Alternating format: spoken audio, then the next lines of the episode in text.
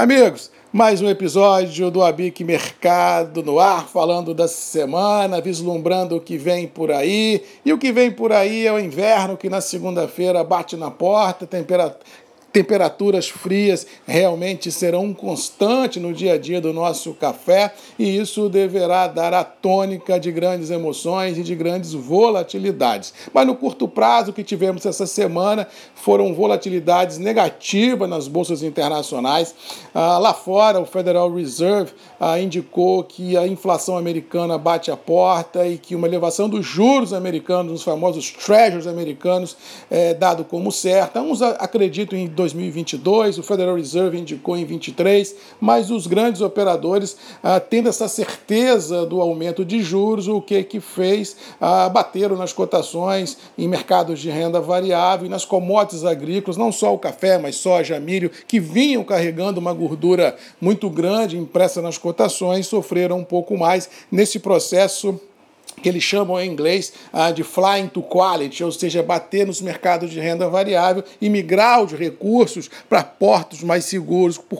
para portos com mais qualidade de rentabilidade, que são os treasuries americanos. Ou seja, os mercados globais ganharam uma mansidão de quarta-feira em diante, o campo negativo prevaleceu, no caso específico do café, também, e isso fez com que os níveis internos do café, o nosso dia a dia também fosse impactado, já que nós também tivemos no decorrer da semana uma grande volatilidade cambial, onde nas mínimas chegamos a testar patamares abaixo de cinco reais. Ou seja, essa tempestade perfeita de dólar e bolsa em baixa fez com que os níveis internos do café, entre aspas, se mantivessem estabilizados em reais. Mas vamos ser honestos, não tinha lá grande pressão compradora os grandes operadores pisaram, como diz o outro, na embreagem, deixaram o mercado correr sem pressão para ver até onde ele ia ah, nessa inércia do mercado. E o que se viu durante a semana realmente foram níveis estabilizados, mas sem pressão compradora. Como disse aqui na semana passada, a minha percepção era que aquele arrobo dos preços que nós tínhamos visto em passado recente iria perder força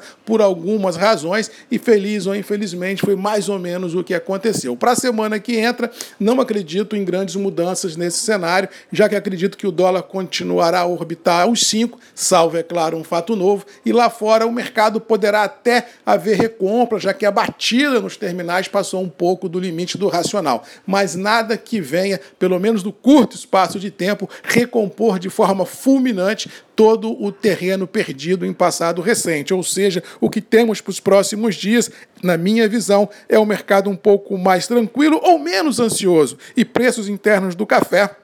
sustentados em reais, fluindo um pouco melhor, porque a retração vendedora pelo próprio ímpeto de início de safra, ela perde assim um pouco a sua resistência e o café começa a fluir. Ou seja, eu acredito que o pior momento do mercado, da ansiedade, do estresse de abastecimento ficou no passado. Mas de qualquer maneira, continuo de opinião que, caso haja janelas de oportunidade para comprar café a níveis interessantes, é melhor a gente ter café dentro de casa do que ter dinheiro, porque as verdades das quais eu acredito de estresse de abastecimento e um ano complicado à frente continua intacto, ou seja, nós temos que aproveitar essa janela de, entre aspas, de oportunidade para colocar café para dentro e diluir o risco do estresse do abastecimento em 2021. No mais, vamos ficando por aqui, desejando a todos aí um bom final de semana, uma boa semana. Que nós temos encontro sempre marcado, a Bic Mercado, Marcos Magalhães, com você, industrial, que me ouve toda semana, toda sexta-feira, para dar um pouco de luz, um pouco de orientação para esse setor que tanto precisa de luz para tocar seu caminho à frente. No mais, bom final de semana e até sexta que vem, com um abraço do Marcos Magalhães. Até lá!